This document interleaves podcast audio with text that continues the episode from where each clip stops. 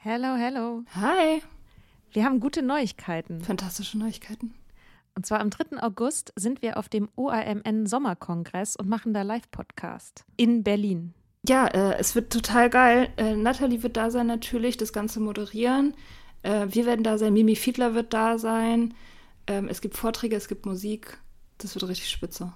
Genau. Und es gibt auch noch ein paar Tickets, aber ihr könnt auch Tickets gewinnen. Und zwar, Wenn ihr eine Mitgliedschaft abschließt auf unserem Steady-Newsletter, den wir euch natürlich auch in jeder Folge und auf Instagram und überall verlinken, müsst ihr eine Mitgliedschaft abschließen. Das ist sowieso eine gute Idee. da schreiben wir nämlich einmal die Woche sehr, sehr schlaue Dinge. Ihr könnt mit Soda Club up to date bleiben und vor allem könnt ihr dieses Projekt mit am Leben halten. Genau, ihr finanziert damit auch Ingos Arbeit und unsere Arbeit und dafür kriegt ihr tolle Texte von uns und Bonusfolgen.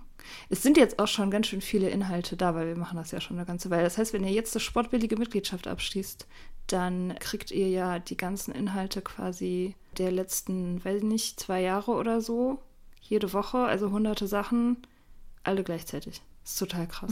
Wenn ihr eine Mitgliedschaft abgeschlossen habt, könnt ihr uns eine E-Mail schreiben, schreiben, warum ihr gerne am Sommerkongress teilnehmen wollt. Und aus all denen losen wir dann die glücklichen GewinnerInnen. Yes. Mach Gut. das jetzt mal. Macht das Mach und das. alle Links findet ihr in den Show Notes. Hiring for your small business? If you're not looking for professionals on LinkedIn, you're looking in the wrong place. That's like looking for your car keys in a fish tank. LinkedIn helps you hire professionals you can't find anywhere else, even those who aren't actively searching for a new job but might be open to the perfect role. In a given month, over 70% of LinkedIn users don't even visit other leading job sites. So start looking in the right place. With LinkedIn, you can hire professionals like a professional. Post your free job on linkedin.com/people slash people today. Es gibt doch eigentlich keine schönere Jahreszeit zum Daten als den Frühling. Deshalb wollen wir euch Hinge vorstellen. The Dating App designed to be deleted. Hinge ist gemacht für Menschen, die es ernst meinen. Und zwar unabhängig von deiner sexuellen Orientierung oder Geschlechtsidentität. Du legst ein ausführliches Profil an mit deinen gewählten Pronomen, kannst dafür sogar Sprachnachrichten und Videos aufnehmen. All das hilft dem Algorithmus, dir die Menschen anzuzeigen, mit denen du besonders kompatibel bist. Und wenn du unsicher bist, wie du ein gutes Gespräch anfangen kannst, machen dir die Prompts den Einstieg viel leichter. Prompts sind kurze Fragen, mit denen du dein Profil tunen kannst, mit denen du dich so zeigen kannst, wie du wirklich bist. Und dies deinem Gegenüber ermöglichen, gleich ein authentisches Gespräch anzufangen. Hinge hat Prompts speziell für die LGBTQIA-Plus-Community entwickelt. Zum Beispiel, welche queeren Orte deine Favorites sind oder wie Gender Euphoria für dich aussieht. Also, wenn du noch auf der Suche nach authentischen Verbindungen bist, lad Hinge runter und probier die Prompts aus. Und sie bauen ja nichts, sie bauen nichts auf. Sie könnten auch alle gemeinsam dieses geile Haus renovieren und irgendwie den.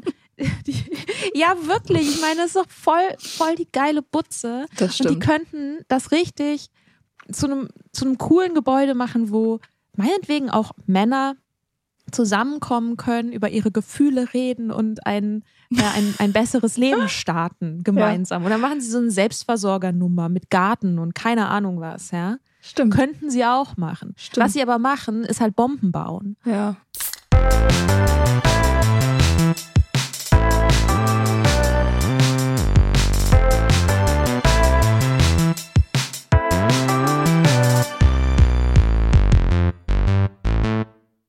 Das ist Soda Pop.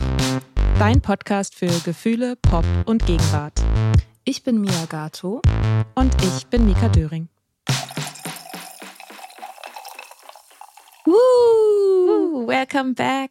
Yay! Nice to Ihr be da back. draußen. Und du auch. äh, ja, ist gut zurück zu sein, obwohl ich einen kleinen Temperaturschock hatte. Schon, also als ich aus dem Flugzeug gestiegen bin, war ich so, wow, okay, es schneit. Am Morgen hatte ich so 25 Grad und am Abend dann minus 5. Das war schon hart. Wo warst du und was hast du gemacht? Ich war in Ägypten und ich habe nichts gemacht. Ich habe nichts, nichts. Ich war mit Katrin in Ägypten. Wir haben so all-inclusive gemacht. In so einem super billigen Hotel, was auch super billig war, muss man sagen. Das ist Hast du so schon ein paar Fotos gezeigt. Das sah gut aus. Das komplette Hotel wurde im Prinzip nur von Tesafilm zusammengehalten. Also es war, es war unglaublich abgerockt irgendwie. Ähm, aber ja, das war total gut. Das Meer war irgendwie kristallklare, türkise Beachfantasie und es ist einfach so geil, irre viel Zeit zu haben. Weil, also das, das war eigentlich das, die krasseste Erfahrung, dass man, wenn man nichts machen muss, was man sonst machen muss, also kochen, einkaufen, irgendwo hinfahren, irgendeine E-Mail beantworten. Wir hatten auch super wenig Internet, also Instagram und sowas fiel auch weg. Es fiel alles weg, was man sonst so macht. Man musste einfach nur aufstehen, und sein. Mhm. Und wie viel Zeit man dann hat. Ich habe wirklich, also ich habe mein Manuskript überarbeitet, das mache ich ja gerade. Ähm, ich finde es übrigens toll, dass du eingestiegen bist damit. Du hast nichts gemacht und jetzt sagst du, oh, du hast einfach dein ganzes Manuskript überarbeitet. Ich habe richtig viel geschafft. Ich habe nichts, nichts gemacht, habe endlich mal was geschafft. Mhm. Ja, ja, aber so hat sich das halt auch wirklich angefühlt, weil wenn ich versuche, irgendwas zu arbeiten zu Hause, dann bin ich halt immer damit beschäftigt, irgendwas machen zu müssen. Halt kochen, das dauert ewig alles. Irgendwie in den Supermarkt gehen. Dann diese ganzen Korrespondenzen, die man die ganze Zeit hat, das fällt das einem gar nicht auf, wie krass äh, zeitaufwendig das ist, diese Texterei und so und E-Mails beantworten und irgendwelches administratives Zeugs und so.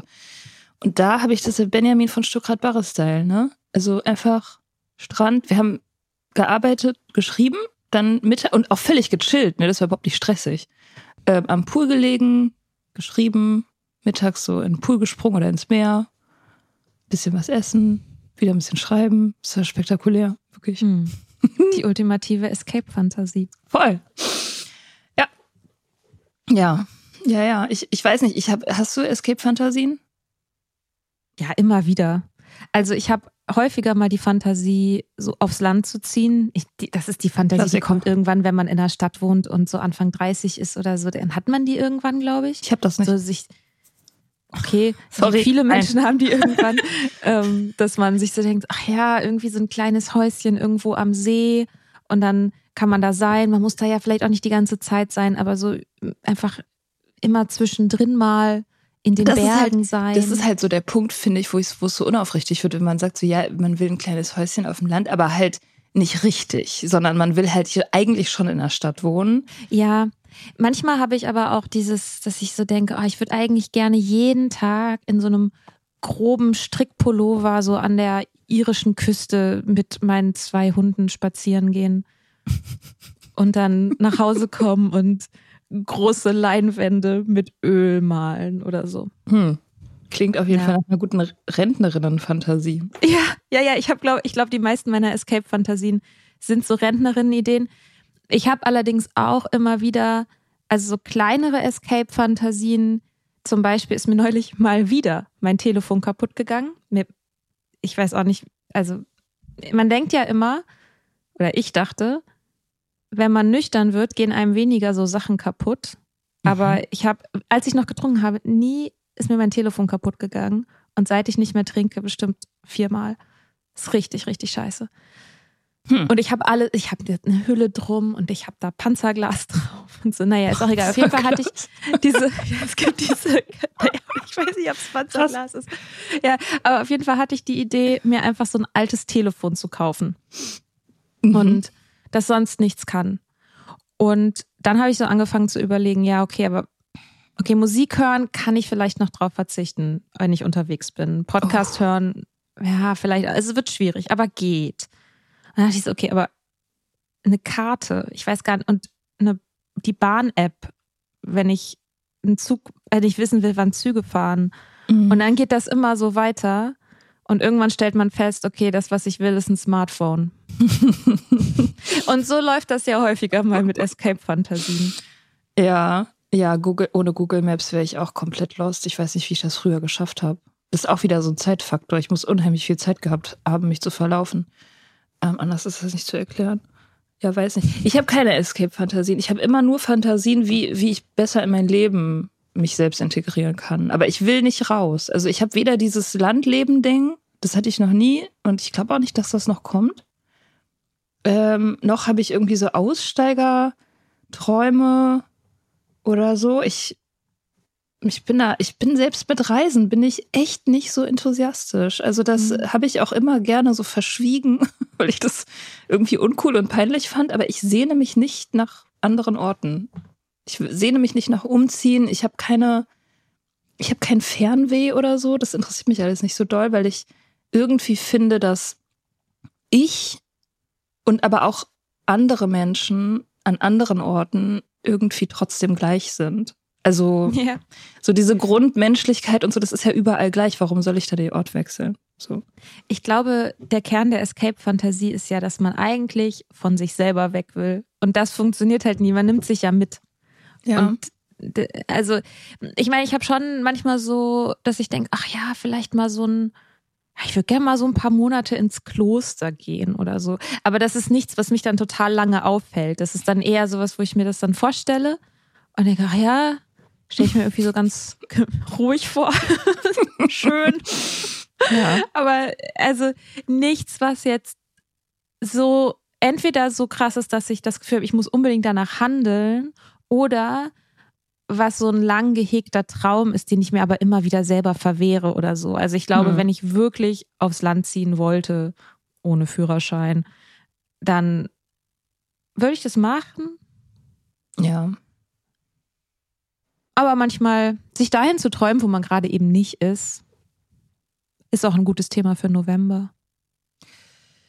Ja, voll. Also dieses, also Beach-Fantasien hatte ich auf jeden Fall dieses Jahr. Ich habe nämlich ähm, White Lotus geguckt, irgendwann im Frühling. Und das, äh, das hat mir sehr starke Beach-Fantasien gemacht. Also dieses äh, so weißer Sand, türkises Wasser, Palmen und so. Äh, das habe ich schon manchmal. Das mhm. äh, so. Aber das ist irgendwie so, weiß ich auch nicht. Das ist eher so eine Tourismus-Fantasie als eine Escape-Fantasie.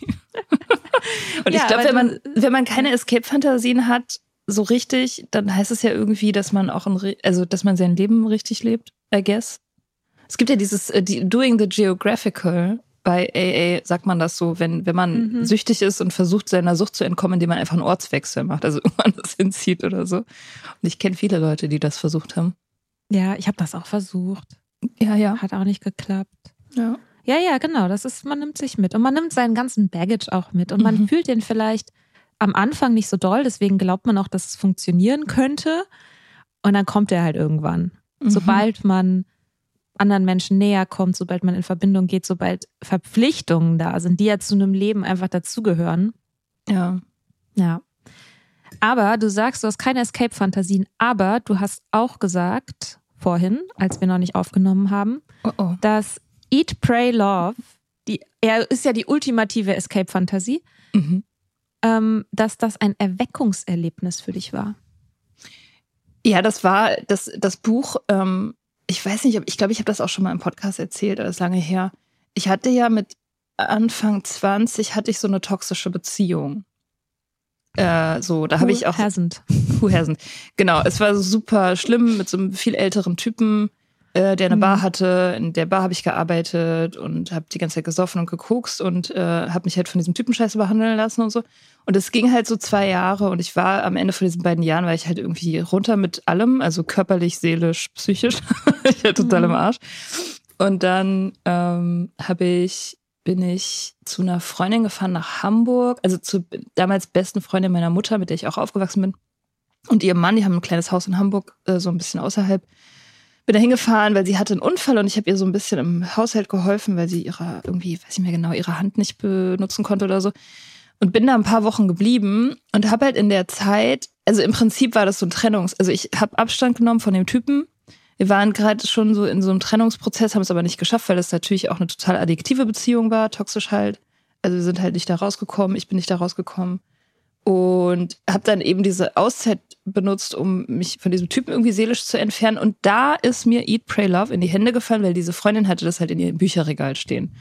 So, ich habe das halt irgendwie gefunden, wusste nicht, was es ist, kannte auch die Autorin nicht und so.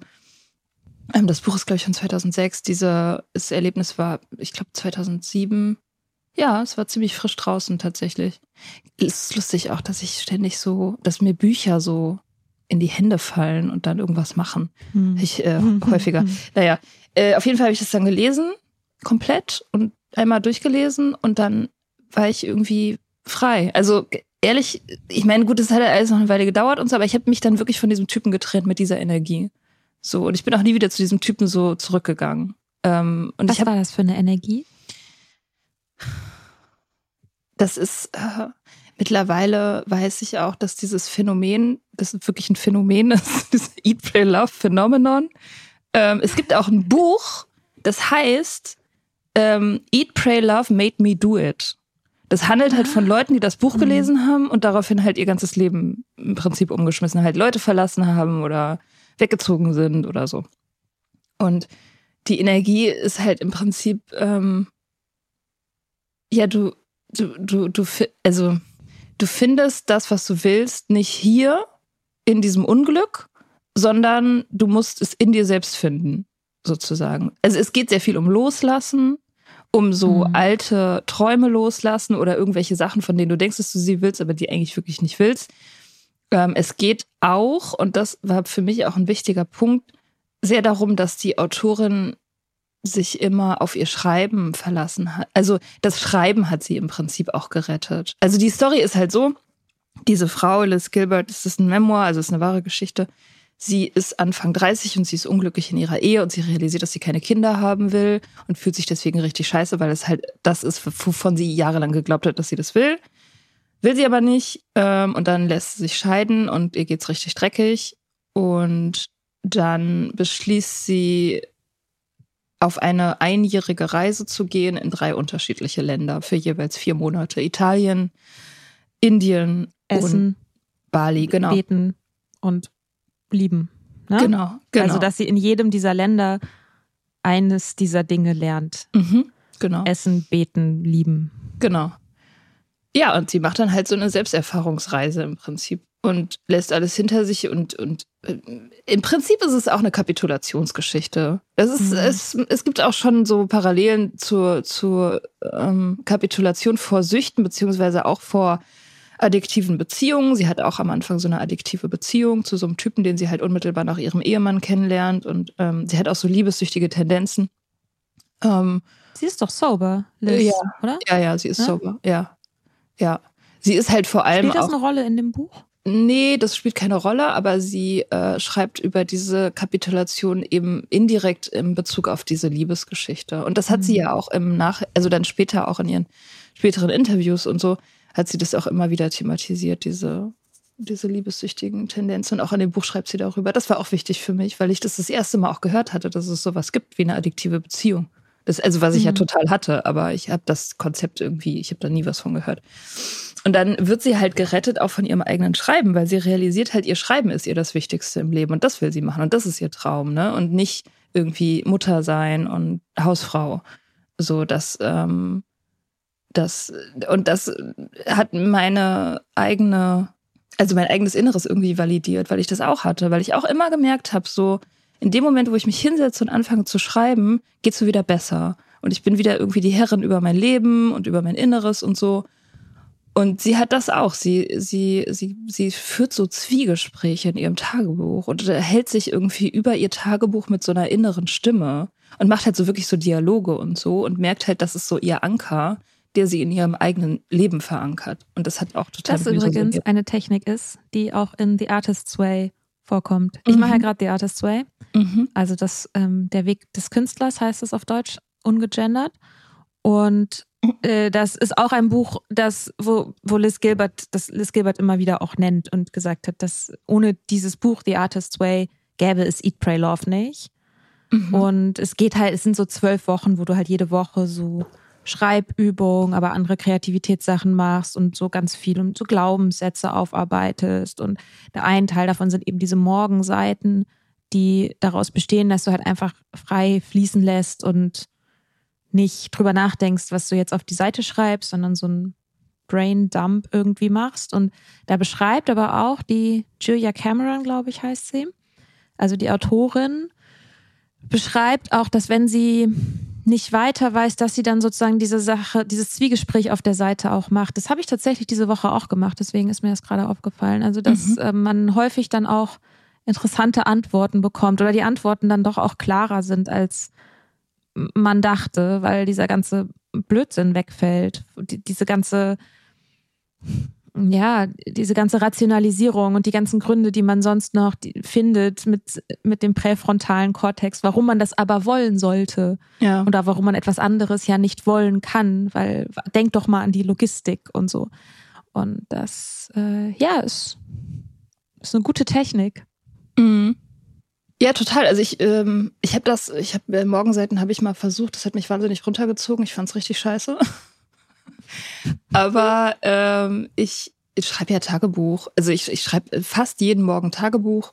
Und das ist ja auch so ein bisschen so ein, also das, das ist einfach eine lebenslange Praxis auch für mich, dieses so über das Reflektieren, über das, was mir passiert, meine eigenen Gedanken und so mich selber zu verstehen und dann auch irgendwie so ein, weiß ich nicht, äh, eine, eine Landkarte für mein Leben zu haben irgendwie. Das ist ja wichtig. Und das war damals halt, war das so ein augenöffnendes Ding, weil ich halt total klar gesehen habe plötzlich, dass es mir sehr gut geht, wenn ich in meinem eigenen Kopf an diesem Ort bin, wo ich mit mir selber kommuniziere und schreibe, dann geht's mir, dann war ich immer im Frieden. Und wenn ich in dieser Beziehungsspiralen Scheißdynamik war, dann ging es mir immer. und das habe ich halt, ja, das war wirklich, das war ja die Hölle. So, und ich habe immer gemerkt, das war wie so ein Ort dann irgendwann. Wenn, wenn der Typ weg war und ich mit dem nicht kommuniziert habe, sondern nur mit mir in diesem Ort, wo er nie war, dann ging es mir immer besser. Da habe ich immer gemerkt, so, uh, Frieden, Ruhe, so. Mhm. Genau, deswegen war dieses, äh, dieses Eat, Pray, Love Lesen in Hamburg ähm, tatsächlich irgendwie so eine Art Kapitulation, muss ich im Nachhinein sagen. Warum glaubst du, dass dieses Buch vor allem so viele Frauen anspricht? Ähm, weil ich habe ähm, ich habe vor ein paar Wochen einen ähm, Schreibpodcast gehört, einen deutschen, und da ging es um ein Konzept, das ich vorher noch nicht kannte, und zwar das Konzept der Heldinnenreise. Mhm. Hast du das schon mal gehört? Mm, Nee, also Heldenreise kennt man ja. Ja. Ich kann mir, glaube ich, was drunter vorstellen, aber ich habe es noch nie gehört. Erzähl mal. Also Heldenreise ist ja dieses berühmte Storytelling-Prinzip von einem Typen, der äh, hieß äh, jo Joseph Campbell, ist ein Publizist, der hat das ähm, hat das äh, ent entwickelt oder das erste Mal aufs Schreiben, auf Storytelling angewandt und ähm, das, da geht es im Prinzip darum, dass ein Held eben meistens ein Mann raus in die Welt geht, um irgendwie im Prinzip die Welt zu retten und den Heiligen Gral zu finden oder so. Mhm. Erfolg, so. Reichtum, Success und so. Und das sind finden. so immer, es sind so ganz so Bausteine letztendlich, ne? Also du, der Held erhält den Ruf des Schicksals, mhm. er weist den Ruf des Schicksals zurück dann widmet er sich dem doch, dann gibt es irgendwie einen weisen Wegbegleiter, ähm, so Lehrer auf dem mhm. Weg und also so Harry Potter folgt dem, die Odyssee folgt dem, Herr, Herr der, der Ringe. Ringe folgt dem, ja. also ja. Und letztendlich, wenn man dran fängt, darauf zu achten, sehr, sehr, sehr, sehr viele Geschichten folgen genau diesem Schema. Genau. Genau, und da geht's dann halt immer um eben sowas wie Weltrettung oder weltlichen Erfolg halt oder das Finden der großen, äh, allumfassenden Wahrheit oder so. Und die Heldinnenreise ist irgendwie frühe 90er, hat es eine Psychologin, die auch Schülerin von dem Campbell war, hat das entwickelt, ähm, dieses Konzept. Und da geht es eben um, um die sogenannte feminine Seite dieser Entwicklung. Und das ist eine Reise nicht in die Außenwelt, sondern in die Innenwelt sozusagen. Und mhm. da geht es dann darum, ähm, also am Anfang verleugnet die Heldin irgendwelche wichtigen Aspekte von sich selbst, versucht die zu unterdrücken, um eben der zum Beispiel der gesellschaftlichen Erwartung oder irgendwelchen Konform Konformitätsstandards zu entsprechen. Und dann wird dieser Schmerz aber so groß, dass sie eben äh, damit, also damit brechen muss und irgendwie so ihr wahres Selbst finden muss. Also es ist im Prinzip eine Reise ins Innere. Und die die Struggles oder die Hürden, die die überwinden muss, sind nicht so äußere Sachen wie Feinde oder irgendwelche Drachen, gegen die sie kämpfen muss, sondern ganz oft ähm, eben gesellschaftliche Erwartungen, die an sie herangetragen werden und die dann Scham und Schuld auslösen. Also sie kämpft mhm. im Prinzip gegen, gegen Beschämung.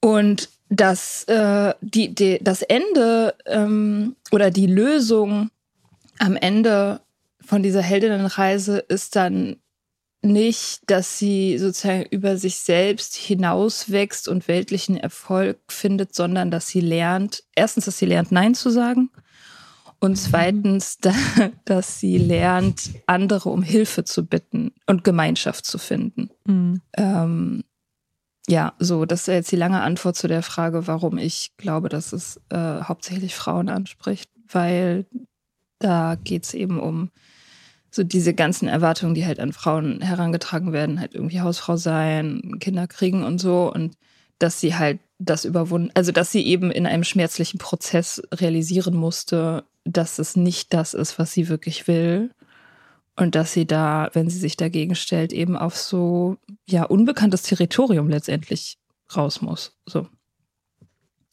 Ja, und das ähm, ist, also weiß ich nicht, kann ich mir sehr gut vorstellen, dass viele Frauen sich davon angesprochen fühlen, weil viele Frauen wahrscheinlich so leben. Ja. Viele Männer ja allerdings auch. Und da habe ich mich jetzt gerade gefragt, die beiden Filme oder Werke, die wir für diese Folge ja angeguckt haben, als Escape-Fantasie-Beispiele, also Eat, Pray, Love, als so eine sehr typisch weibliche, weiblich konnotierte Buch, Film ähm, und Fight Club. Und Fight Club folgt, ich überlege gerade, ob Fight Club der Heldenreise folgt. Eigentlich also ja und nein. so. Weil mhm. es ist schon sehr stark eine Reise ins Innen und es geht nicht um die Weltrettung, sondern um die Weltzerstörung. Mhm. Und ich habe mich gerade gefragt, ob das auch ein Grund ist, weshalb dieser Film Fight Club, worüber können wir gleich nochmal kurz zusammenfassen, worum es da geht, wobei wer ihn noch nicht gesehen hat, irgendwie selber schuld. Where have ähm, you been? where have you What the fuck?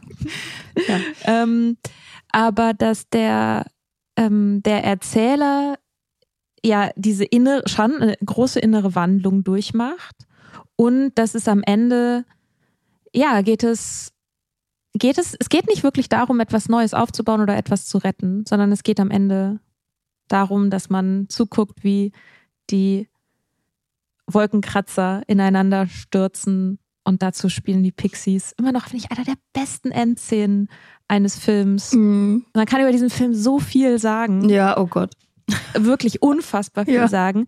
Aber diese Endszene ja, die ist, ist einfach mhm. total gut. Ja, vieles an dem Film ist total gut. Ich habe mir den vorgestern nochmal angeguckt. Ich hatte den sehr viele Jahre nicht mehr gesehen. Mhm. Und ja, habe auch einige Gefühle gehabt. Ich habe den auch gesehen und habe mich dann krass darüber gewundert, wie viel ich doch noch davon im Kopf hatte. Ich habe den vor über zehn Jahren, ich, ich war Teenie, so, ne, habe ich den geguckt. Mhm. Und ganz viele Sachen waren mir noch sehr präsent. Diese ganze Nummer mit der Seife mhm. und ähm, diese Endszene. Also und viele Sachen dann auch nicht mehr so, aber so das waren so. Ich habe den teilweise, ich habe noch Dialogzeilen auswendig gekonnt. Ich habe den wirklich oft gesehen.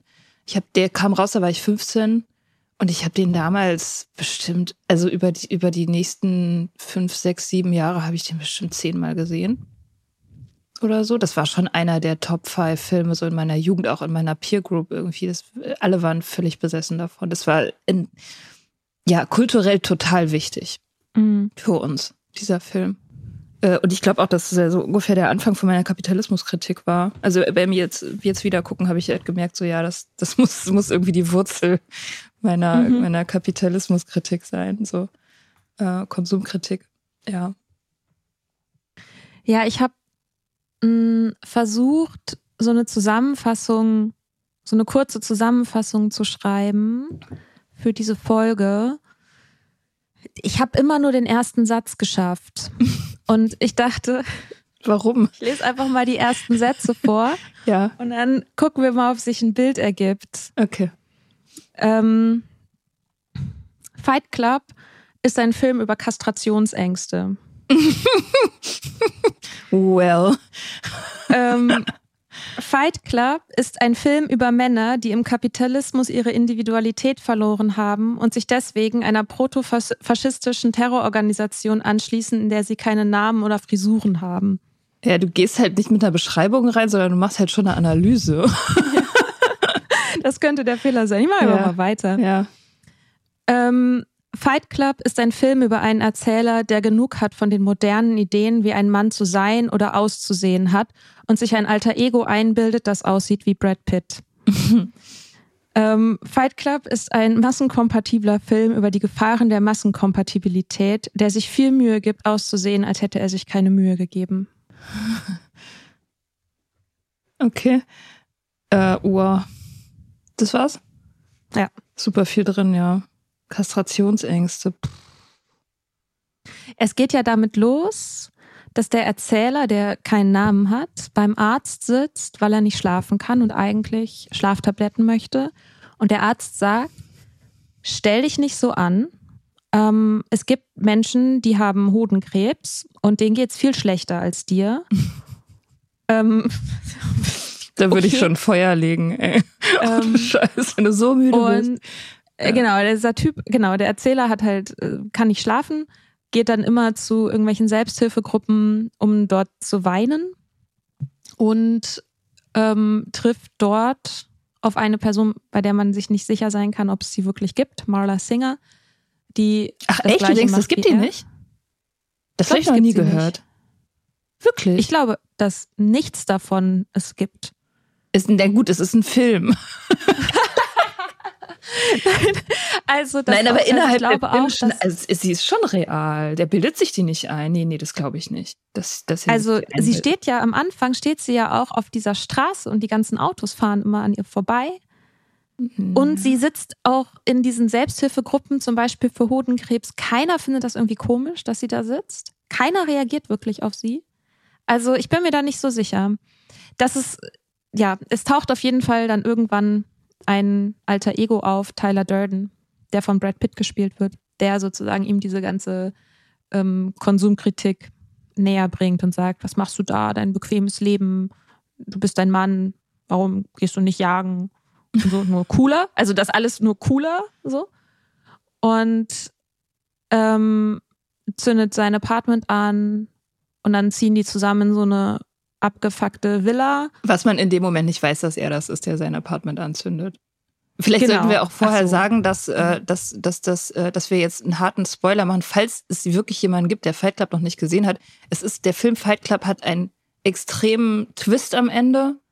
Den, wenn man den kennt, ähm, kann man, glaube ich, den Film nicht mehr so genießen, obwohl, weiß ich gar nicht. Aber den werden wir auf jeden Fall verraten. So. Also, Ja. wenn ihr Fight Club noch nicht gesehen habt, jetzt aufhören zu hören. Ja, wirklich. Also wirklich. Also macht euch den nicht kaputt. Den Ja, Film. genau.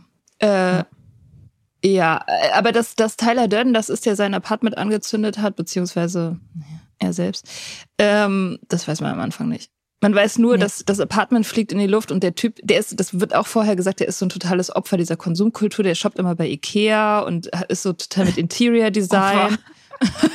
so und will halt immer die Das ist neuesten nicht cool, Möbel. Mann. Und der ist, und der ist halt irgendwie so total mit seiner Wohnungseinrichtung beschäftigt und ist aber innerlich natürlich total leer und so. Und dann äh, fliegt das alles in die Luft und der zieht halt in dieses völlig abgefuckte, ähm, besetzte, von Tyler Durden besetzte Haus, was irgendwie so, ja, keine Ahnung, so völlig auseinanderfällt. Und die ähm, machen dann so Ana Anarchie im Prinzip. Ja, eher Faschismus. Ja gut, am Anfang ja nicht. Also das, Nee. das entwickelt sich ja erst langsam. Das ist ja ganz am Ende dann. Aber am Anfang ist es ja eigentlich so eine Anarchiefantasie.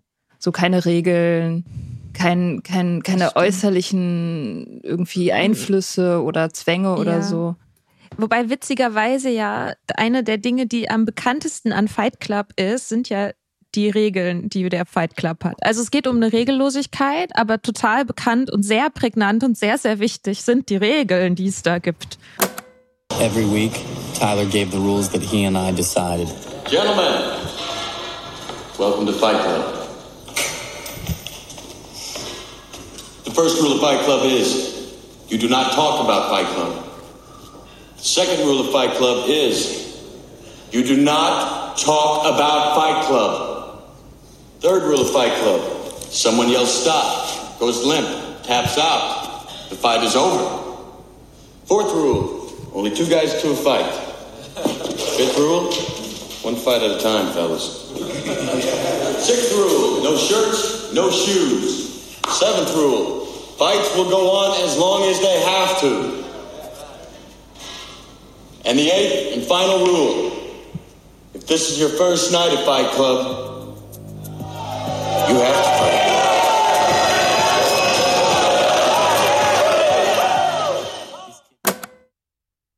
Brechen natürlich alle, weil diese Fight Clubs werden dann immer größer. Also sind letztendlich halt Leute, Männer in einem Keller, die sich gegenseitig aufs Maul hauen und da sozusagen ihre archaische Männlichkeit wiederentdecken und diese verweichlichte Konsumgesellschaft, die ihnen da irgendwie von ihren Frauen und Müttern, die sie erzogen haben, so aufgedrückt wurde und wo sie überhaupt nicht mehr, ich habe schon mal gesagt, nicht mehr jagen müssen, ähm, dort halt wieder, wieder entdecken. Und dann, ähm, genau, baut sich das irgendwie so nach und nach weiter aus zu einer richtigen Organisation, die dann Terroranschläge verübt. Die ähm, haben dann, rekrutieren dann, da stehen dann irgendwelche jungen Männer drei Tage lang vor der Tür, damit sie Mitglied werden können in dieser Organisation. Ähm, und stellen Bomben her und Seife. Ja. Ja. ja, sie rasieren sich alle den Kopf. Ja gut, es äh, genau. Also sie sie fangen eigentlich ganz unschuldig an damit, dass sie sich gegenseitig aufs Maul hauen. Erst zu zweit, dann irgendwie zu zwölf oder so und dann wächst das halt immer mehr. Und eigentlich, also der ursprüngliche Plan von diesem namenlosen Protagonisten, der, äh, ach so, ja, by the way, sich Tyler Durden bloß ausdenkt. Also Tyler Das Durden ist der große gibt's Twist. gar nicht. Genau, das ist der große Twist, dass er ein alter Ego, also im Prinzip denkt er sich einen Typen aus, der er selber gerne sein würde, ähm, den er für so die, den, den, den, das, die, den Höhepunkt der Coolness hält und, ähm, und fängt an, sich mit dem zu schlagen, um letztendlich etwas zu fühlen. Das ist ja auch der Grund, warum der in die Selbsthilfegruppen geht. Weil dieses ganze Ding, dieses ganze Problem, was der am Anfang hat, ist ja, dass er nichts fühlt, dass er halt abgeschnitten Mhm. ist. Man merkt auch, dass ähm, das habe ich jetzt das erste Mal beim, beim Wiedergucken, habe ich das, äh, ist mir das aufgefallen, der hat keine Freunde. Die einzige Mhm. Person, mit der er redet, ist die, die Frau am, beim, beim Kundenservice von Ikea und sein Boss, den er hasst. Und ansonsten hat er keine Leute, er kann nicht pennen, er kauft halt die ganze Zeit Möbel und hat halt keine Human Connection. Und das erste Mal, dass er merkt, dass er irgendwas fühlt, ist halt in diesen Selbsthilfegruppen. Und dann ähm, geht das eben noch weiter, indem er so körperliche Schmerzen, also dass er, dass er halt den Kampf sucht mit anderen Männern und so. Und es geht eigentlich nur darum, es geht eigentlich darum, Gefühle zu fühlen. Am Anfang. Ich dachte, also mit, das habe ich natürlich damals überhaupt nicht so gesehen. Ich fand es richtig cool und edgy, dass er so in so Selbsthilfegruppen geht, wo er irgendwie gar nichts zu suchen hat. Und jetzt dachte ich so, hm, es gibt bestimmt da, wo er wohnt, auch eine Selbsthilfegruppe für Leute, die nicht schlafen können oder für Männer, die ihre Gefühle nicht so fühlen können. Also es gäbe bestimmt, er hat genug Probleme. ja, also psychischer Natur und sonst wie, damit es garantiert irgendeine Selbsthilfegruppe oder fünf gibt, wo er tatsächlich mit Leuten zusammen wäre, die ähnliche Probleme haben wie er. Aber er sucht sich ja genau die. Er geht ja nicht zur Selbsthilfegruppe für Männer mit Schlafstörungen, sondern er geht ja zu eben den Männern mit Hodenkrebs. Er geht zu ähm, AA. Blutparasiten, so ganz verrückte Sachen auch. Ja, Ja. ja, ja. Und es ist auch in er deswegen deswegen ähm, habe ich es gesagt mit den Kastrationsängsten, mh, dass in der ersten Selbsthilfegruppe, wo er weint, wo er wirklich weinen kann, das ist bei also da, da ist er quasi an, an der Brust eines Mannes, der ähm, seine Hoden verloren hat und der mal so ein sehr, ähm, der mal sehr wie Bodybuilder war oder so und jetzt wegen dem mangelnden Testosteron ähm, so Brüste hat und irgendwie übergewichtig ist und dann ist er halt in diesen, in, in diesem weichen, schmiegt er sich an diesen weichen Körper an. Mhm. Und da weint er. Und dann schläft er danach wie ein Baby. Wie ein Das Baby. erste Mal. Und das ist Toll. die Rettung. Und dann Ja. wird das aber alles zunichte gemacht. Seine tollen, also der geht dann halt jeden Abend in so in irgendwelche Selbsthilfegruppen und dann aber taucht Marla auf. Mhm. Ähm, gespielt von, Helen Bonham äh, Carter. Helena Bonham Carter, genau. Äh, und, und macht ihm das kaputt, weil sie halt, weil sie ihn halt spiegelt. Weil er, also eigentlich dachte ich jetzt beim nochmal gucken, dachte ich so, Marla ist eigentlich die, die echte Tyler Durden. Also sie ist eigentlich diejenige, die so ist, wie Tyler Durden ist, nur in weiblich. So, und er reibt sich mega an ihr. Sie geht ihm mega auf den Sack, weil er, er halt seine, weil seine Lüge durch sie gespiegelt wird und dann kann er halt nicht mehr pennen und nicht mehr weinen und weil er sich halt gesehen fühlt durch sie. Also sie ist im Prinzip, sie ist einerseits die Verkörperung dieser menschlichen Verbindung, nach der er sich sehnt.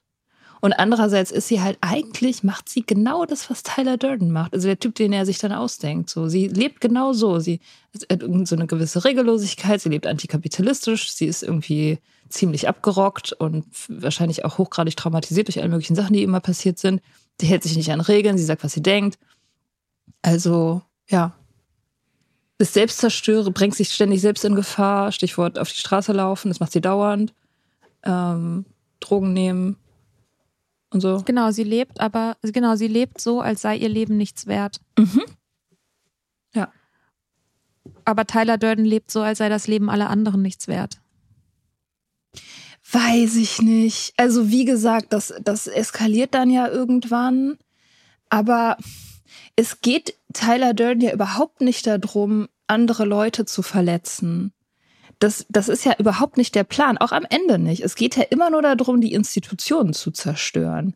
Und eigentlich seine Mission ist ja schon, ähm, die Leute, also ich meine, aus seiner Sicht auf den richtigen Pfad zu bringen und irgendwie das, die, das richtige Leben oder das Leben, was sie eigentlich wirklich wollen, gerade die Männer, sie, sie dahin zu bringen, dass sie das verstehen. Das ist ja eigentlich der Plan. Es geht ja nicht darum, Leute abzumetzeln oder so, sondern es geht darum, mhm. die, die Institutionen, die uns fesseln an diese Konsumgesellschaft, die kaputt zu machen. So. Da gibt's ja auch diese Szene, wo, ähm, wo er diesem, diesem Späti-Verkäufer oder Tankstellenverkäufer oder so, so bedroht und ihn dazu zwingt, äh, sein Biologiestudium wieder aufzunehmen. weißt du, denk, ach, weiß ich nicht. Also ja, deswegen, ich weiß nicht so genau, worum es Tyler Durden geht. Ich glaube, es geht ihm eigentlich darum, dass er gerne eine Gefolgschaft möchte und gerne predigt. Und diese, ich meine, das macht er ja vor allem. Vor allem hält er diese Reden, die irgendwie, wo man sich manchmal so fragt, so, hä, was, was willst, was? Aber er sagt das in so einem Rhythmus und auf so eine Art und Weise, und die Worte kommen aus Brad Pitts Mund, dass man denkt so, ja, stimmt eigentlich. Wir sind wirklich alle gefangen. Man, I see in Fight Club the strongest and smartest men who've ever lived. I see all this potential, and I see it squandered. God damn it, an entire generation pumping gas waiting tables, slaves with white collars. Advertising has us chasing cars and clothes, working jobs we hate so we can buy shit we don't need. The middle children of history, man. No purpose or place. We have no great war, no great depression. Our great war is a spiritual war. Our Great Depression is our lives. Und äh, die, diese, diese, diese komische Art von Motivational Speaker, die er da ist, das ist ja zum Beispiel Maler überhaupt nicht. Die ist ja eher der Demotivational Speaker vielleicht, ja. Also, dass er so die auch diese Art irgendwie so Erweckungserlebnisse Leuten aufzuzwingen, die darum überhaupt nicht gebeten haben, wie zum Beispiel diesem äh, Kioskbesitzer, hm. der jetzt wieder so, jetzt wieder studieren soll. Wo, wo man sich so denkt, so, ja, also weiß ich jetzt nicht, wie, wie sehr der Typ sich in dem Moment seiner Freiheit gewahr geworden ist.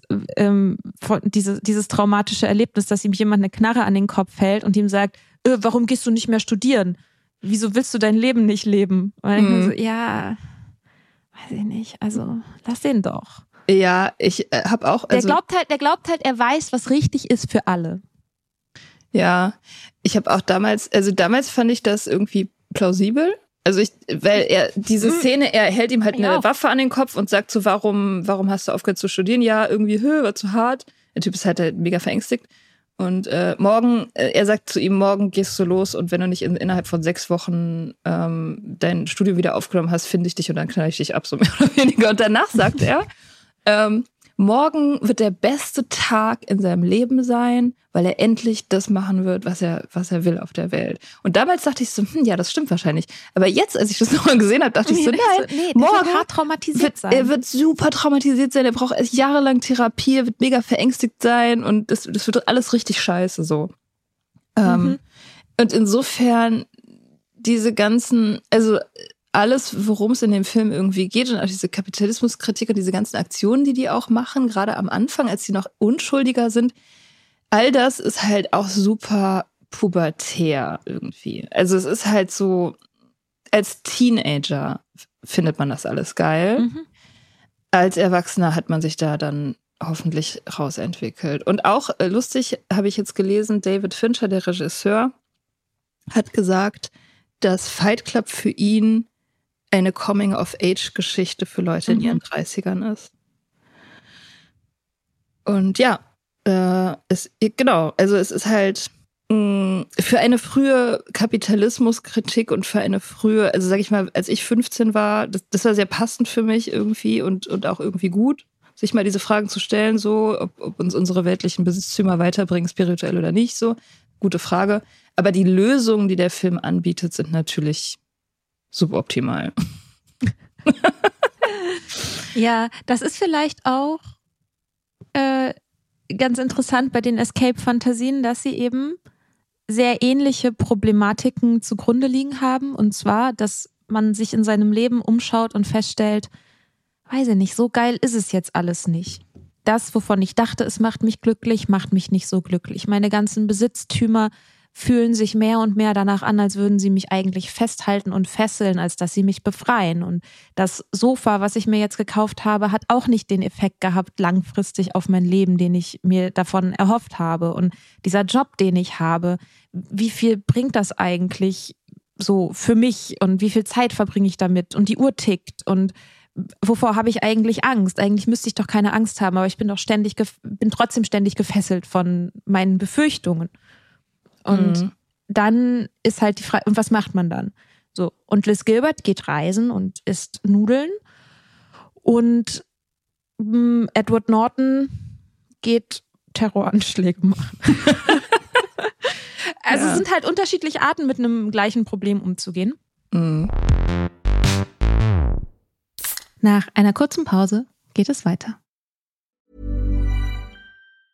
Hey, it's Ryan Reynolds, and I'm here with Keith, co star of my upcoming film, If, only in theaters, May 17th. Do you want to tell people the big news?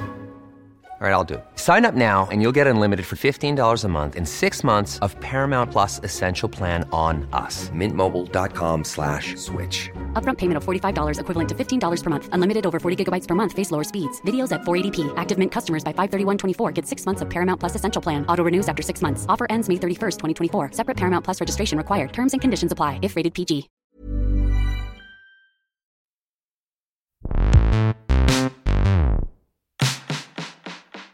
Hast du Lust auf das Quiz? Ja, unbedingt. Let's Ich do hab it. nämlich- Das ist immer gut. Ich habe nämlich ein Quiz gemacht. Das besteht aus sechs Zitaten. Und Mia und ihr da draußen dürft, dürft raten, aus welchem der beiden Filme diese Zitate sind. Denn ich habe festgestellt, eigentlich sind es beides, eigentlich sind die, eigentlich ist es genau das Gleiche. ja, ähm, genau. Ich lese es einmal auf Englisch vor im Original und dann, ähm, ich habe die immer noch mal übersetzt für alle, die das mit dem Englischen nicht so gut finden. Ähm, genau, lese ich es nochmal auf Deutsch vor. Also, das erste Zitat. Mm. If you wake up at a different time in a different place, could you wake up as a different person? Wenn du zu einer anderen Zeit und einem anderen Ort aufwachst, könntest du dann als eine andere Person aufwachen. Fight Club oder Eat, Pray, Love. Fight Club. Ding, ding. Ja. Das ist einfach. Das ist richtig. Maybe my life hasn't been so chaotic. It's just the world that is, and the only real trap is getting attached to any of it. Ruin is a gift. Ruin is the road to transformation. Vielleicht war mein Leben gar nicht so chaotisch. Es ist nur die Welt, die so ist. Und die einzige wirkliche Falle ist, sich an irgendetwas davon festzuhalten. Der Zerfall ist ein Geschenk. Der Zerfall ist der Weg zur Wandlung. Boah, das finde ich jetzt schon schwierig. Obwohl ich den Film ja gesehen habe. Ruin. Ruin ist irgendwie so ein hartes Wort. Ich würde eher sagen, dass es Fight Club sein muss. Aber es ist gleichzeitig das Zitat, es ist schon irgendwie sehr reflektiert. Deswegen würde ich eher sagen, wahrscheinlich Eat, Pray, Love. Das ist richtig. Okay. Eat, Pray, Love. Emotions are the slaves to your thoughts and you are the slave to your emotions. Deine Gefühle sind die Sklaven deiner Gedanken und du bist der Sklave deiner Gefühle. Eat, Pray, Love auf jeden Fall. Bei Ja. Fight Club werden, werden Gefühle nicht besprochen als unmännlich. Ja, stimmt. ja, ja. Ja. Mm. And then something happened. I let go, lost in oblivion, dark and silent and complete. I found freedom. Losing all hope was freedom. Fight Club. Das ist die Szene, wo Ja. er weint, wo er Krass, das du erste hast Mal wirklich, du weint. bist total gut. Ich fand das, ich fand das viel schwieriger. Ich finde, also es ist auch schwer, aber äh, ich habe halt gerade den Film gesehen. ja, okay. Deswegen. We all want the things to stay the same, settle for living in misery because we're afraid of change, of things crumbling to ruins. Din, din, din, din. Ach so, auf Deutsch noch.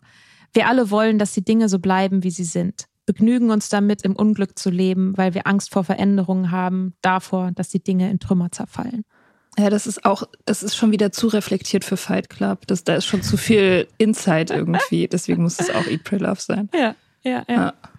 Okay, der letzte ist einfach. Also offenbar sind die alle einfach, aber der letzte ist auch einfach. Every evening I died and every evening I was born again, resurrected. Jeden Abend starb ich und jeden Abend wurde ich wiedergeboren, wieder auferweckt. Fight Club. Ja. Ja. Es gibt so ein paar Wörter, die so, die, die man, die so Zeichen sind. Ne? Also ich finde, Transformation ist so ein Zeichen, das ist Eat, Pray, Love. Mhm. Mm, Journey. Journey, alles was mit alles was mit Reisen zu tun hat, ist Eat, Pray, Love. Ja, ja, My genau. Journey. Ja, ja.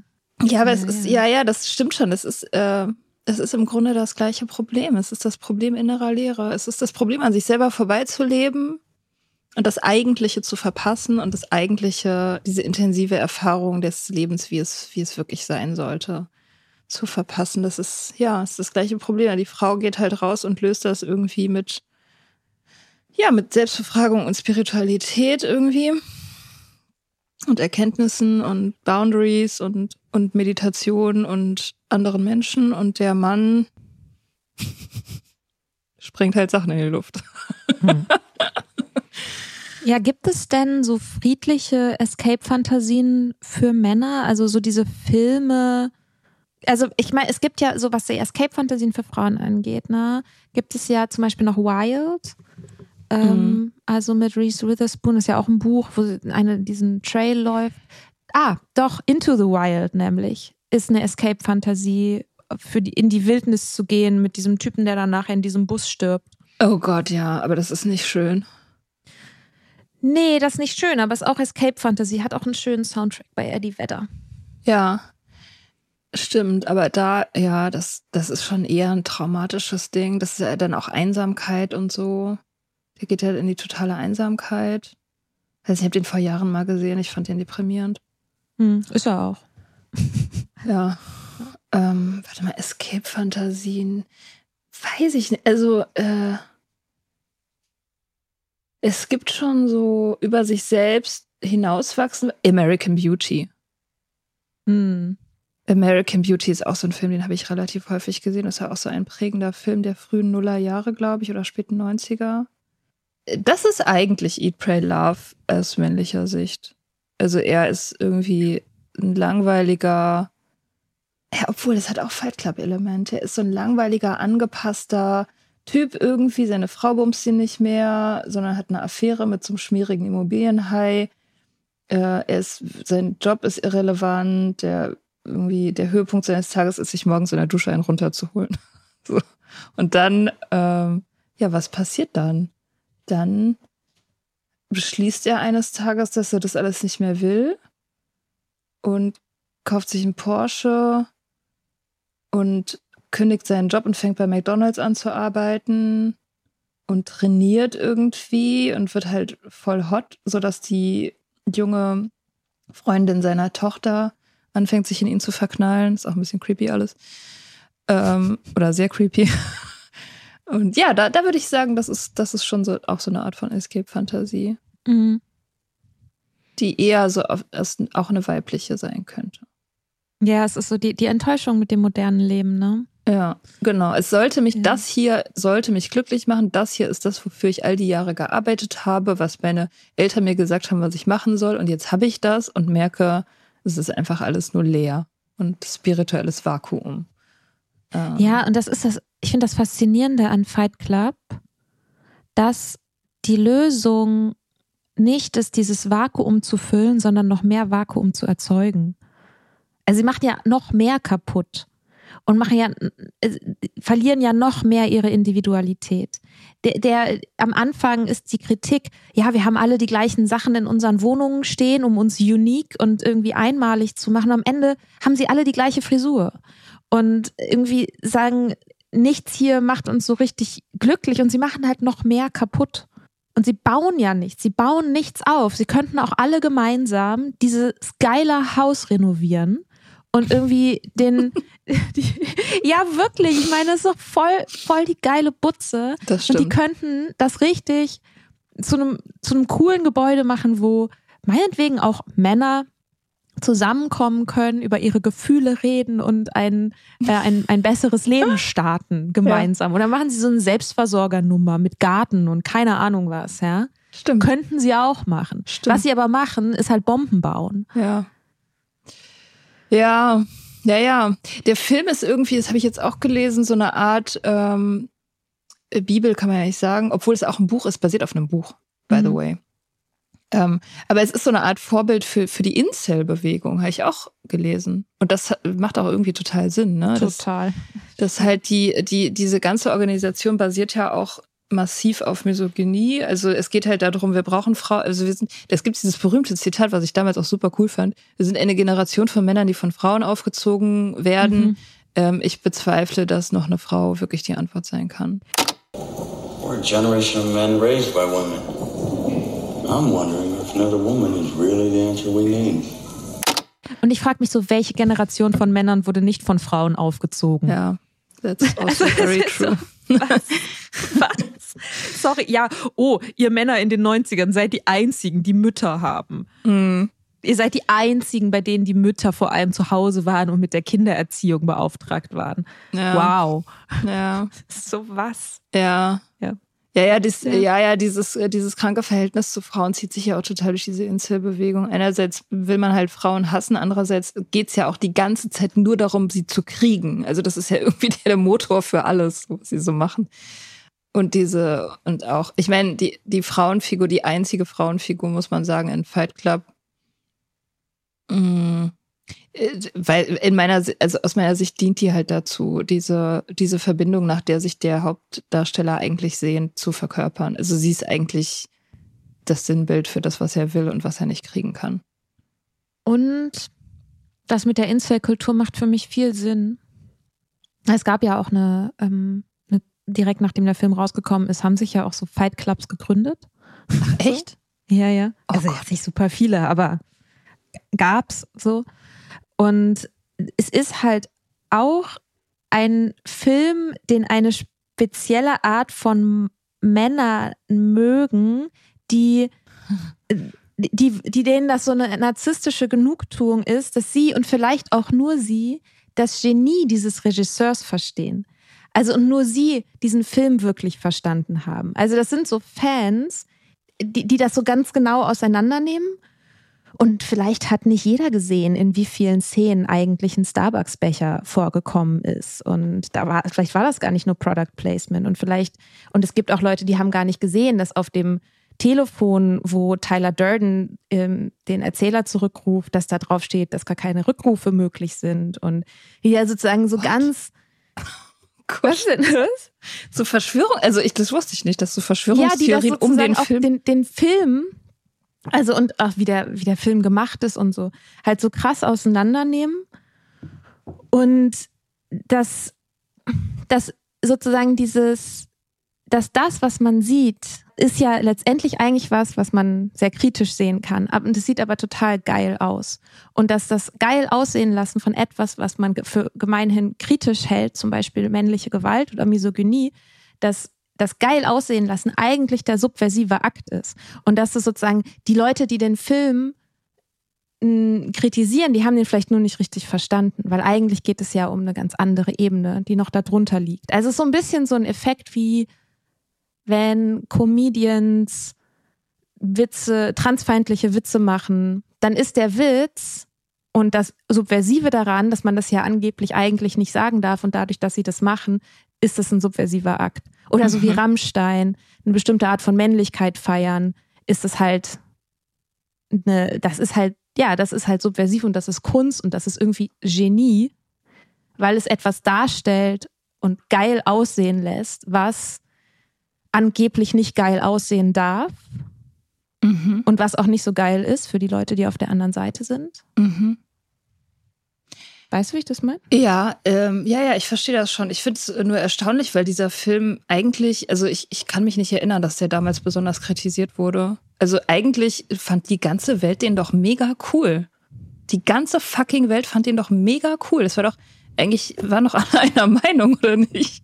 Dass das, dass das Ja. mega cool ist. Also ich meine, die Story ist ja nicht, also es verherrlicht ja insofern jetzt nicht die Gewalt bis zu Ende, äh, muss man ja auch sagen, weil der, weil der Protagonist ja auch ab einem gewissen Punkt dann aussteigt. Oder beziehungsweise er will ja aussteigen. Er, er, als er realisiert, was für eine Größenordnung das hat und wie viele Gebäude gesprengt werden sollen und so will er ja aussteigen. Und er versucht ja auch dann Tyler Durden umzubringen und ihn daran zu hindern und diese Bomben zu entschärfen und so weiter. Also es, der ist ja nicht d'accord bis zum Ende sondern als er realisiert, dass, dass das, also ab einem gewissen Punkt kippt ja dieser, man merkt ja, dass der Protagonist, also der Protagonist, wenn man ihn Tyler Durden nennen will, wenn, also wenn er das sein soll, dass er nicht der Good Guy ist. Also eine ganze Weile denkt man, ist der Cool Ja, Guy, aber er irgendwann Cool Guy. kippt das ja. Ja, cool ist er schon.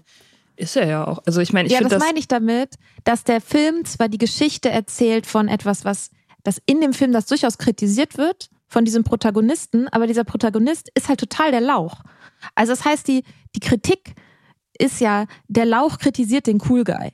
Und das, was aber am Ende hängen bleibt, ist, wie geil das alles aussieht. Aber er ist ja die gleiche Person. Was für geile Reden er hält. aber er ist ja die, die gleiche Person. Das kann man ja nicht, kann man ja nicht ausklammern. Er ist ja Tyler Durden. Es ist ja, es ist ja nur ein Typ. So. Es ist ja sein alter Ego. Und er entscheidet sich ja. Dazu, am Ende dann den umzubringen. Er entscheidet sich ja dazu, das zu beenden, so. Obwohl der cool ist. Also ich meine, er kann ja auch cool, cool sein und so, keine Ahnung. Er ist übrigens, ich finde Tyler Durden eigentlich auch einen äh, schlechten, also jetzt abgesehen von seinem zerstörerischen Verhalten, schle ein schlechtes Vorbild für Incels, weil er eigentlich wirklich sehr individuell gestylt ist. Aber gut, das ist vielleicht dann nochmal noch mal ein anderes Thema. Das ist, das ist ja, das ist ja ein bisschen das Paradoxe. Er eignet sich als Anführer für eine Incel-Kultur, obwohl er die Frau knallt. Naja, wie, was heißt obwohl? Incels wollen ja nicht, wollen ja die Frau knallen. Also es geht Ja, ja, ja, darum, die genau. Frau zu knallen. Man soll sie halt bloß nicht respektieren. Ja, und aber und Männer, also und Incels hassen ja aber auch Männer, die immer die Frau kriegen. Äh, ach so, ja gut, aber sie wollen die ja irgendwie sein. Also, ne, ist klar, es ist immer alles eine Hassliebe, aber im Prinzip will ja jeder Incel will ja so ein Typ sein. Darum geht's ja. Und dann die Frau zu knallen, aber sie halt nicht als ebenbürtig zu betrachten. Also nicht irgendwie eine, eine, eine, eine keine Ahnung, gleichberechtigte Kommunikation mit ihr zu haben. Es geht immer darum, sie zu beherrschen. Mhm. ich weiß nicht, ich finde nicht, dass der Film das unausgewogen macht. Also diese Beziehung, die der Hauptdarsteller und Tyler Durden mit Marla haben, ist ja eine von, die, die halt beides abdeckt, ne? Die, er, wenn er Tyler Durden ist, dann, dann bumst er sie und, äh, und, und, und, und, und beherrscht sie oder ist irgendwie cool oder keine Ahnung. Und wenn er er selbst ist, dann äh, kriegt das nicht hin, mit ihr zu reden. Er kriegt es nicht hin, mit ihr Verbindungen aufzubauen, obwohl er das will. Und irgendwann. Aber will er das? Naja, will er schon. Also sie kommt dann ja. Ja. irgendwann. Sie ist ja die einzige Person, die das checkt, ne? Sie ist ja die einzige Person, die wirklich sieht, was, was Sache ist, obwohl sie das nicht versteht. Sie sieht halt die beiden Typen. Und sie sagt am Ende, geht sie zu ihm so sie, äh, und sagt so, ja, ich weiß nicht, was ich mit dir machen soll. Du, an einem Tag liebst du mich und am anderen Tag stößt du mich weg. Ich, ich verstehe das halt nicht. Also er will ja immer irgendwie was von ihr und stößt sie dann halt wieder ab, wenn es ihm zu viel wird. So, also er ist halt immer so, er will halt diese Verbindung, aber hat Angst davor. Und ja, und ist halt in dieser Hinsicht irgendwie zerrissen. Und am Ende entscheidet er sich ja dafür, für die Verbindung, indem er Tyler Durden äh, umbringt. Und mit ihr, sie ist ja in der letzten Szene. Mhm. So, und mit ihr in der letzten Szene Händchen hält. So, das ist ja eigentlich Ja. die, die Gewinner, die Gewinnerfigur ist ja eher selber als, als der schwache Nicht-Tyler Durden-Typ. Mit dem Loch im Kopf. Genau. Ja. Und der Plan ist aber fertig umgesetzt. Ja. Es explodiert ja alles. Äh, genau. Also, ich meine, also weiß nicht, wie viel man davon gewinnen, aber Spirituell betrachtet ist er ähm, ja, schon. es ist. ja, stimmt. Liz Gilbert geht meditieren und ähm, der Erzähler in Fight Club schießt sich in den Kopf. Es ist ungefähr das Gleiche. ja. ja, ja, ja. Die Ähm, Entscheidung, die Entscheidung, die getroffen wird am Ende, ist definitiv gegen die Zerstörung.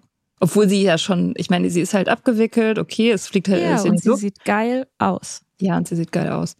Aber Und das meine ich halt.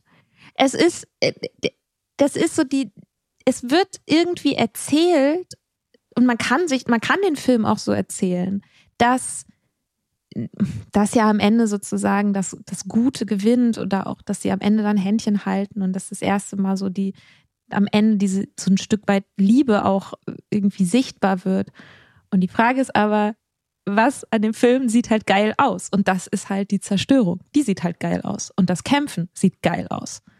die Produktionsfirma wollte diesen Film eigentlich nicht machen, ähm, weil die meinten, erstens ist es ihnen zu viel Kapitalismuskritik, zu viel Systemkritik. Sie hatten Angst davor, dass die Leute die Systemkritik zu geil finden. Und was sie auch gesagt haben, war, kein Mann will Brad Pitts Apps sehen, weil dann sind die Männer traurig, dass sie halt nicht so Apps haben. Und keine Frau will Brad Pitt blutüberströmt sehen. Wo ich persönlich sagen muss, hm, doch, doch, doch. Das war schon eins der besten Sachen, Brad Pitt blöd überströmt. Ähm, Ja. Alice Gilbert hat gesagt über ihr Buch äh, im Nachhinein, du musst nicht machen, was ich gemacht habe. Du musst nicht um die Welt reisen oder irgendwie dein Leben hinschmeißen, aber du solltest dir die Fragen stellen, die ich mir gestellt habe. Mhm. Und dieses, das kann man ja schon auch auf Fight Club anwenden, würde ich sagen. Also man muss nicht die Welt in die Luft sprengen, man muss keine Banken sprengen, aber sich diese Fragen zu stellen, irgendwie, ähm, weiß nicht, was ist das wahre Leben, wie gut ist diese Konsumkultur wirklich, ist ja nicht schlecht. Ja. Schon wieder eine Parallele zwischen den Und beiden. ab und zu ausbrechen. Ja. Ist auch gut. Vielleicht ist das aber auch was, was im Kern der Escape-Fantasien ist, dass sie einen nicht auf Dauer glücklich machen. Das ist bei allen Drogenfantasien so. Wenn man sich das von Drogen erhofft, wird es einen auf Dauer nicht glücklich machen. Auch Pilze nehmen kann man nicht forever. Und auch die äh, Gesellschaft in Luft springen, sprengen kann man nicht forever. Auch Reisen kann man nicht forever. Und das ist, glaube ich, vielleicht letztendlich auch so eine Lektion aus diesen Fluchtfantasien, dass es, solange es halt bei der Flucht bleibt, kann man das halt nicht halten. Es ist keine nachhaltige Art zu leben, sondern man muss irgendwann wieder anfangen, etwas aufzubauen. Mhm. Und dieser, dieser Impuls, etwas einzureißen und was loszulassen, ist ja total gut. Und das ist ja vielleicht auch einer, dem man auch folgen sollte, wenn man den hat. Aber irgendwann kommt halt wieder das Bauen. Und irgendwann braucht man wieder die Verbindung und man braucht wieder auch Verbindlichkeiten, weil sonst du kannst nichts aufbauen, ohne irgendeine Form von Verbindlichkeit zu haben. Und Erleuchtung kann man vielleicht, kann sich vielleicht, man kann sich vielleicht sozusagen in Ruhe mit sich fühlen oder irgendwie eins mit sich sein, wenn man auf irgendeinem Berg sitzt Mhm. und sonst mit niemandem reden muss. Und wenn man dann das nächste Mal seine Eltern besucht, stellt man fest, ah ja, so erleuchtet bin ich dann doch nicht. Ja, ja, am Ende von jeder, jedem funktionalen Leben stehen, halt- steht halt so spießige Werte, ne? Da, da kommt man nicht drum rum. Also so irgendwie Routinen und Beharrlichkeit und Gleichförmigkeit und ja, Wiederholung und so. Das ist halt, steht halt immer am Ende. Ja. Mhm. Das waren die Escape-Fantasien. Hm. Hast du eine Meinung? Eine Meinung diese Woche. Hm. Meine Meinung diese Woche ist, dass es absolut legitim ist, keine Meinung zu haben. Ist jetzt so ein bisschen vielleicht ein Cop-out. aber ist gut. wir sind aber in so einer Kultur, in der sehr viel immer von uns Meinung gefragt wird. Oh ja, und ich sage überhaupt nicht, sei nicht dabei, denk nicht mit, informier dich nicht, all diese Sachen. Aber es ist absolut legitim zu sagen, ich habe dazu gerade keine Meinung. Und ich meine jetzt Mhm. gar nicht mal unbedingt die großen politischen Sachen. sondern Ich meine dazu, ich meine auch so Lebensentwürfe von anderen Leuten oder keine Ahnung, oder auch Meinungen von anderen Leuten. Dass Mhm. man es ist ein, es ist so befreiend, ab und zu mal diesen Schritt zurückzugehen und zu sagen so, nee, was was ich brauche jetzt, ich brauche da jetzt gerade keine Meinung zu. Also äh, ich muss sie, ich muss sie auch niemandem, ich muss das niemandem erzählen. Ich kann das einfach nur für mich entscheiden zu sagen, nee, weißt du was, ich muss mir jetzt die Arbeit nicht machen, da eine Meinung zuzuhaben. Finde ich sehr gut. Ja, ich hatte das in letzter Zeit, diesen Gedanken auch relativ häufig, gerade weil es politisch alles so furchtbar ist zurzeit und so viel schlimme Dinge passieren. Ähm, habe ich auch äh, mit Social Media einfach komplett eingestellt. Also meine aktive Teilhabe an Social Media, weil ich, weil ich genau das, ich wollte keine Meinung. Ich wollte nicht noch eine Meinung irgendwie so in den Äther rauslassen, so, die sowieso nur wieder irgendwie in meiner eigenen Filterbubble verhallt und ähm, wo, also irgendwie auch so Meinungen auf Social Media dienen ja auch mittlerweile eigentlich fast nur noch dazu zu polarisieren. So, es geht ja eigentlich nur darum, ständig empört zu sein, ständig irgendwie die Meinung von jemand anders scheiße zu finden und dann in die Kommentarspalten zu schreiben, dass man das scheiße findet. So, das ist ja irgendwie der einzige, die, die, der einzige Zweck irgendwie ne, so in auf Instagram oder wo auch immer man sich Nachrichten reinzieht. Und ähm, ja, deswegen habe ich da auch mit aufgehört, mich zu irgendwas zu äußern. Und das war sehr gut. Ja, deswegen bin ich mit dieser Meinung sehr d'accord. Gut. Cool. Ja, wir sind jetzt am Ende. Hast du, ähm, hast du deine Meinung über Escape-Fantasien verändert? Nee. Nee, äh, wie gesagt, ich habe äh, ich hab keine starken Gefühle. Also ich habe nie starke Gefühle gehabt, was Escape-Fantasien angeht, weil ich eigentlich keine habe. Also meine Reisen sind oft Heldinnenreisen. Ich will oft irgendwas in mir selber überwinden, aber nicht Mhm. im Aus. Also im Außen habe ich eigentlich also nicht so nicht so super viele Probleme. Ich habe keine Escape-Fantasien in dem Sinne, sondern ich will halt immer mein Inneres ändern. So insofern bin ich da ganz bei Liz. Äh, ich habe mein, meine Meinung über Fight Club halt ein bisschen, bisschen geändert. So. Also äh, ich finde, er ist inhaltlich sehr schlecht gealtert, obwohl der Look und der Soundtrack immer noch sehr gut Super. sind. Ich glaube, ich habe auch meine Meinung. Ich weiß gar nicht, ob ich sie verändert habe so direkt. Also ich hatte schon im Kopf, ist ein guter Film. Ich finde auch immer noch, ist ein guter Film. Ja, voll. Lohnt sich auf jeden Fall, den zu gucken. Und man kann sehr lange drüber reden. Ja. Gibt sehr viele Ebenen. Und ich glaube, wir haben, wir haben jetzt auch nur so die Oberfläche angekratzt. Wusstest du, dass für die Rolle der Marla Reese Witherspoon ganz lange richtig doll im Gespräch war? Ach, Da dachte, da dachte ich auch so, das hätte ich irgendwie vorgestern oder so erst gehört. Ich dachte so, what? Das wäre irgendwie echt ein krass anderer Film geworden, vielleicht mit der. Und wusstest du, dass Ah. eine Zeile, die sie sagt, ähm, von dem Studio abgelehnt wurde? Und zwar ursprünglich war es so, dass nachdem sie und Tyler Durden Sex haben, sollte sie sagen, I want to have your abortion. Unfassbar gut.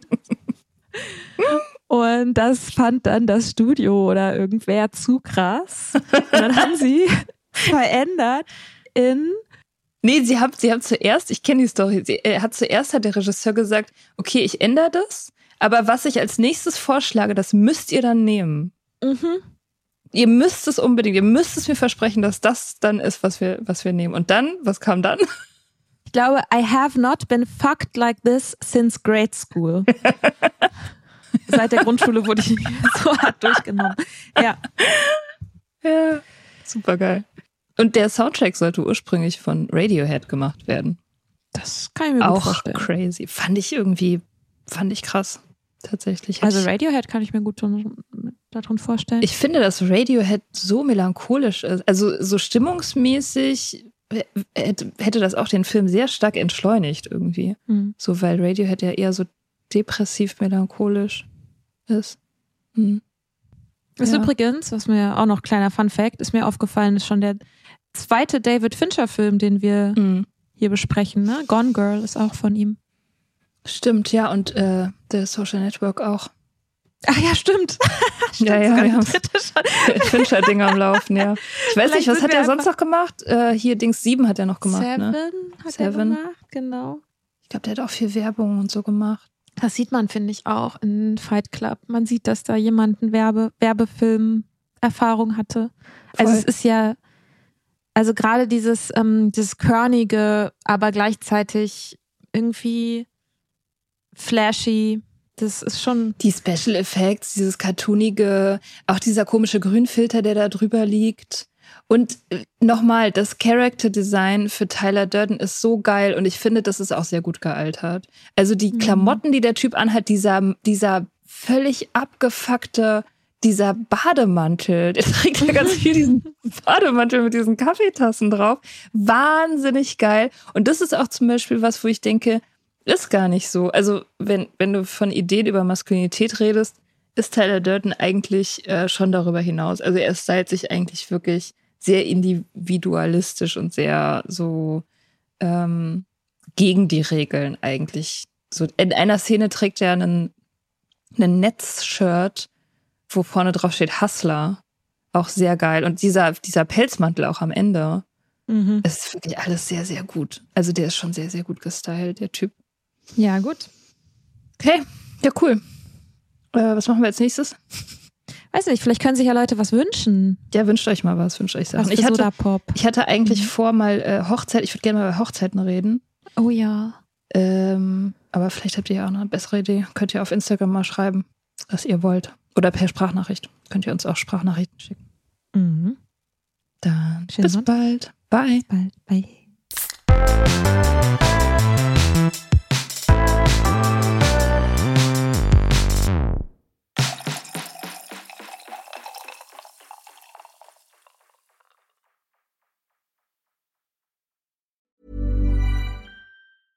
Mom deserves the best, and there's no better place to shop for Mother's Day than Whole Foods Market. They're your destination for unbeatable savings, from premium gifts to show-stopping flowers and irresistible desserts. Start by saving 33% with Prime on all body care and candles. Then get a 15-stem bunch of tulips for just $9.99 each with Prime. Round out Mom's menu with festive rosé, irresistible berry chantilly cake, and more special treats. Come celebrate Mother's Day at Whole Foods Market.